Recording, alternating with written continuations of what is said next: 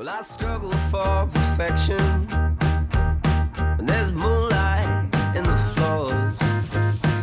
Esta mañana eh, ofrecía una rueda de prensa el rector de la Universidad de Murcia, José Luján, junto al director general de Salud y al consejero de Universidades, a Miguel Motas. Y mm, se han reiterado en su intención de que los exámenes de enero, que son exámenes finales de muchas asignaturas, eh, se produzcan de manera presencial, cumpliendo con todas las medidas de seguridad. Queremos saber cómo han recibido esta noticia los estudiantes y hemos llamado al presidente del Consejo de Estudiantes de la Universidad, Amal Conesa. Amal, buenas tardes. Buenas tardes, Marta, ¿qué tal? Pues la primera pregunta es esa, ¿cómo, cómo habéis recibido esta noticia de que se mantienen esos exámenes, eh, a pesar de la campaña que se ha hecho ¿no? entre los estudiantes para intentar que fueran de otra manera? ¿Qué, qué, cuál es vuestra primera impresión? Bueno, esta mañana se ha reunido el Pleno del Consejo de Estudiantes, en el cual tienen representación los estudiantes de todas las facultades a través de sus delegados de facultad. Y en este eh, la postura ha sido clara por parte de los estudiantes de todas las facultades. Todos coinciden eh, en que mm, realizar los exámenes en modalidad no presencial o en modalidad online, como prefiramos, eh, va a suponer un aumento de la dificultad de las pruebas, pero todos coinciden en que su preocupación por por la situación epidemiológica de la región y su necesidad de ser responsables socialmente eh, les lleva a preferir y a solicitar que se cambie el modelo de la convocatoria de exámenes a una modalidad no presencial, entendiendo además que realizar ese cambio sería la medida más garantista con la evolución de la situación.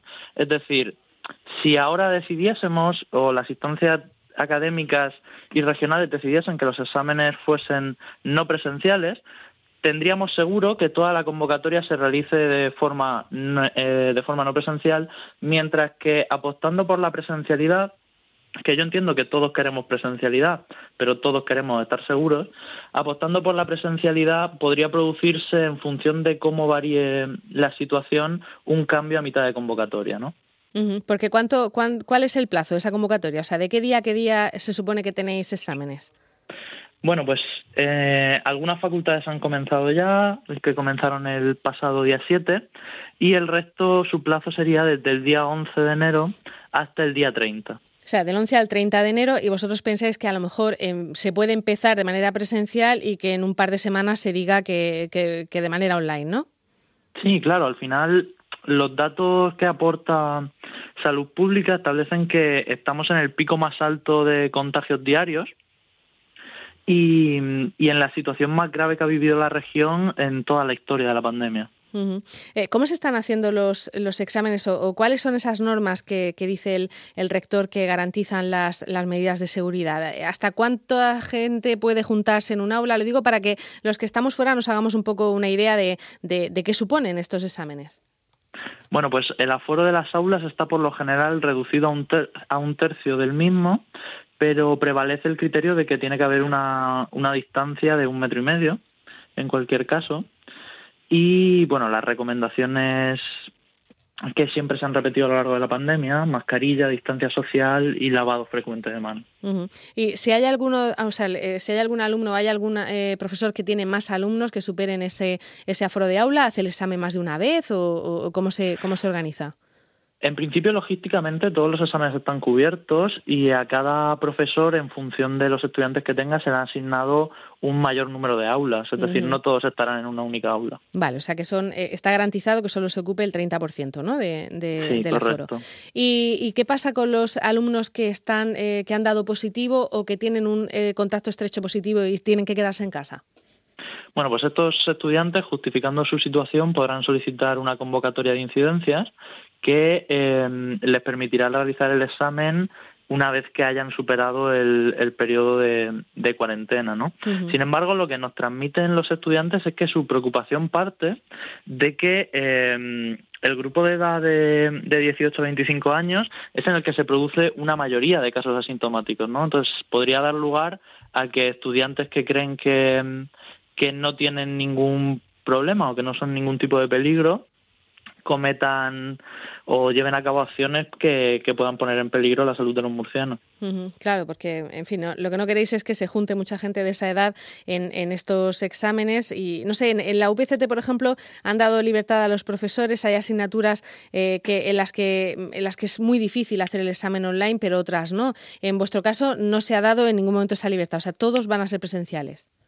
No, existe una cantidad de exámenes eh, muy pequeñita que van a realizarse de manera no presencial que, que por poner ejemplo, pues eh, hay unos cuantos en la Facultad de Derecho y unos poquitos en, en el grado de, de publicidad, por ejemplo. Em, pero no es lo general, ¿no? No, lo general es que los exámenes se realicen de una forma presencial.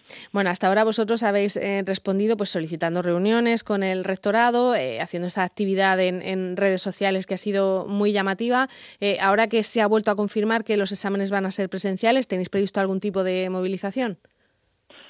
En principio todo dependerá de cómo evolucione la situación. De momento ya hemos establecido cuál es el posicionamiento del Consejo de Estudiantes tras la respuesta recibida del Comité Técnico Asesor de la UMU y tras haber realizado ese posicionamiento, pues se lo transmitiremos a las autoridades académicas y regionales para que reconsideren la situación. ¿Y cuál es ese posicionamiento? Que reconsideren la situación. Básicamente sí, ¿no? Lo que solicitan el conjunto de, la, de los estudiantes de las facultades de la Universidad de Murcia es que los exámenes se realicen de manera no presencial. Bueno, entonces vais a seguir eh, insistiendo en esa, en esa postura y, y, si no, bueno, pues tendréis que ir a los exámenes, ¿no? A mal, porque, en fin, los exámenes cuentan, aunque por lo que, por lo que he visto estos días, muchos profesores han insistido en mandar trabajos y en, en hacer cosas previas, mm, temiendo que hubiera un confinamiento y no tuvieran suficientes eh, cosas para, para calibrar, ¿no? Para evaluar. Bueno, la recomendación que, que, dio el Consejo de Estudiantes para la preparación del curso el pasado junio de 2020 era que, que, era insistir en la evaluación continua, ¿no? Pensando que en cualquier momento del curso eh, podríamos llegar a situaciones que, que dificultasen la realización de exámenes finales.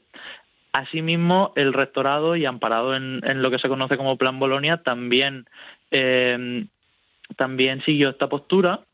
Sin embargo, lo que nos hemos encontrado es que, al igual que en cursos anteriores, pues una gran cantidad de, del porcentaje de nota de las asignaturas pues recae en los exámenes de esta convocatoria de este mes. Mm, o sea, a pesar de que sí habéis hecho todos esos trabajos y, todas esas pruebas previas, ¿no?